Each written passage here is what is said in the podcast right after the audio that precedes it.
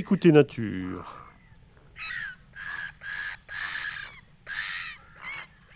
Cochevis du Vacarès. Début septembre, au lever du jour, un cochevis huppé, dans l'ambiance camarguaise du moment, pousse des cris posés au sol pour appeler ses congénères. Habitant de la Sansouire, il n'est pas rare de le voir sur la route avec sa jolie petite huppe dressée sur la tête.